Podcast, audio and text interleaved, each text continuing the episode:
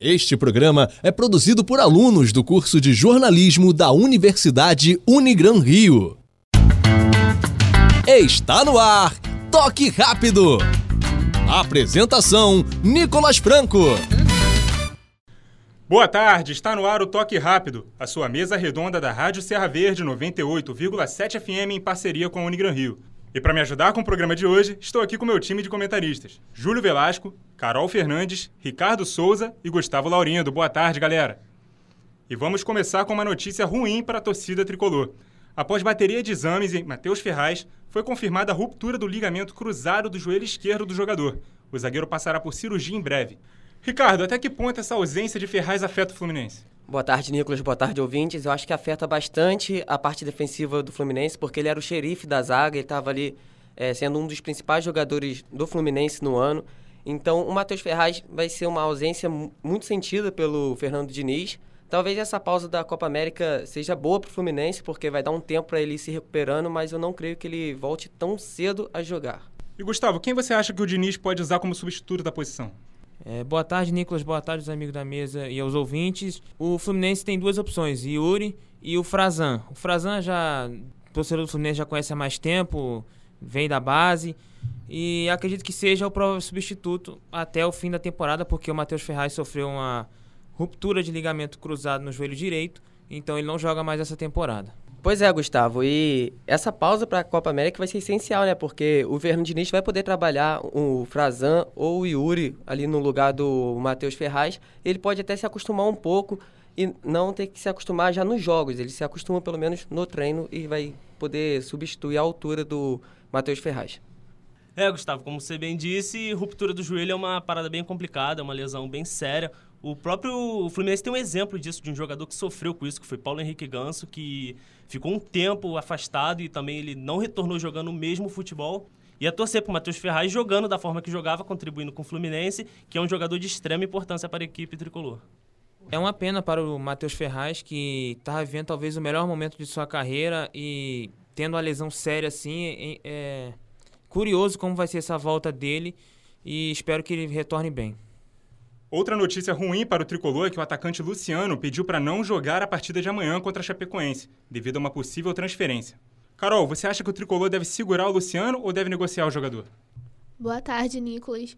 Eu acho que o tricolor, pelo valor do salário dele, eu acho que deve liberar o jogador, até porque ele vem sendo bastante criticado pela torcida pelas mais atuações.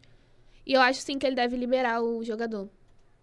No Vasco, o clube convocou uma reunião do Conselho Deliberativo com o intuito de abrir uma votação sobre a aprovação de um empréstimo de 20 milhões de reais. Para a votação ser aberta, seria necessário que 151 conselheiros comparecessem, porém apenas 126 foram à reunião. E por esse motivo a votação foi cancelada. Situação complicada do Vasco, né, Ricardo? Pois é, Nicolas. O Vasco, a cada dia aparece uma coisa diferente que atrapalha o dia a dia do Vasco, né?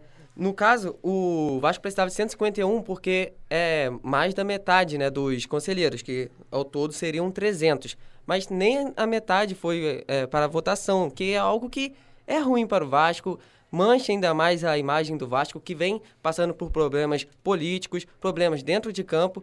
Então, acho que isso, sem dúvidas nenhuma, afeta ainda o, o Vasco dentro de campo de alguma forma, porque tem questões de salário, queria pegar aí, no caso, 20 milhões emprestado para resolver essas questões salariais.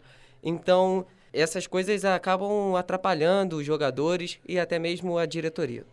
Bom, Ricardo, você falou que o Vasco pegaria 20 milhões de empréstimo e o Vasco, segundo a Sport Valor, que é uma empresa que, que estuda finanças de clubes e de grandes empresas, o Vasco é o quinto clube que mais deve no Brasil, devendo 530 milhões. Ou seja, vai pegar mais 20 milhões, vai aumentar a dívida mais ainda e afundar cada vez mais. E agora falando dos jogos de hoje do Campeonato Brasileiro. Com expectativa de casa cheia, o Botafogo vai receber o Grêmio no estádio Newton Santos às 7h15 da noite.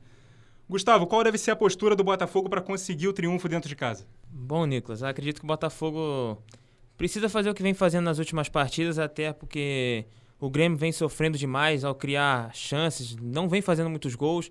A defesa melhorou um pouco agora, mas é, são muitos desfalques do Grêmio. O Grêmio está pedindo já aí há um mês essa pausa para a Copa América. E acredito que a postura do Botafogo deva ser agressiva, até porque tem o apoio da torcida. E o Botafogo só tem apenas dois desfalques, que é o Gatito Fernandes, que está com a seleção do Paraguai, e o suspenso Rodrigo Pimpão. Então o time do Botafogo tem quase força máxima e tem tudo para conquistar essa vitória no Rio e chegar nessa pausa da Copa América bem embalado. Pois é, Gustavo, e com esses desfalques do Botafogo, o Botafogo deve ir a campo com Diego Cavalieri no gol, Fernando, Joel Carli, Gabriel e Gilson na defesa. No meio-campo vem com Cícero, Alex Santana e João Paulo. E na frente, Eric, Diego Souza e Luiz Fernando. O Grêmio deve ir a campo com Paulo Vitor no gol, Leonardo, que volta à lateral direita após fazer a lateral esquerda improvisado, Pedro Jeromel, Rodrigues e Juninho Capixaba, que volta de suspensão. Maicon e Michel voltam a ser a dupla de volantes, formando mais à frente Alisson, Jean-Pierre, Diego Tardelli ou PP e no ataque Felipe Viseu. E a expectativa de casa cheia, a promoção do Dia dos Namorados, que mulheres não pagam. Então é um bom, bom destino para o Dia dos Namorados. E como vocês disseram, o Botafogo deve acabar não sentindo tanta ausência do Gatito Fernandes pela boa fase que vem vivendo o Diego Cavalieri, que jogou muito bem contra o CSA e com a promoção de ingresso, a expectativa é de casa cheia para o confronto contra o Grêmio. O Botafogo tem uma ótima oportunidade de somar mais três pontos contra o time do Grêmio, aproveitando essa má fase que vive o time gaúcho. Quem também joga hoje é o Flamengo, que vai enfrentar o CSA no estádio Mané Garrincha, em Brasília, às nove e meia da noite. Carol, quais são as principais dificuldades que o Flamengo pode encontrar nesse jogo?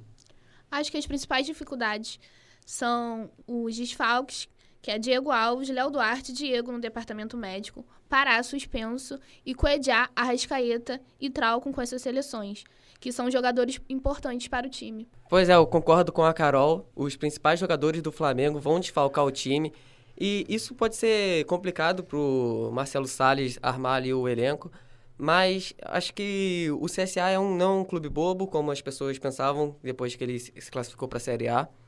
E complicou jogos contra o Palmeiras, complicou jogos contra o Santos, complicou jogo contra o, o Botafogo também, que venceu é, no último minuto é, contra o CSA. Então acho que vai ser um jogo complicado para o Flamengo. O Flamengo tem que ficar esperto, tem que ficar ligado durante 90 minutos. É isso aí, Ricardo. CSA que vem aprontando para cima dos grandes dentro do seu território, da sua arena, né, o estádio Rei Pelé. Porém, um fator pode jogar do lado do time do Flamengo, do time rubro-negro. A equipe do CSA que vendeu o mando de campo para o estádio Mané Garrincha, onde o Flamengo tem um grande número de torcedores e isso pode acabar motivando a equipe. A torcida pode jogar junto e empurrar na conquista de mais três pontos no Campeonato Brasileiro. Bom, eu concordo com o Júlio. O Flamengo praticamente jogará em casa. O CSA vendeu o mando de campo. Se fosse em Alagoas, seria muito mais complicado para o Flamengo. Mas como é numa Garrincha, o Flamengo tem, vai ter apoio da sua torcida.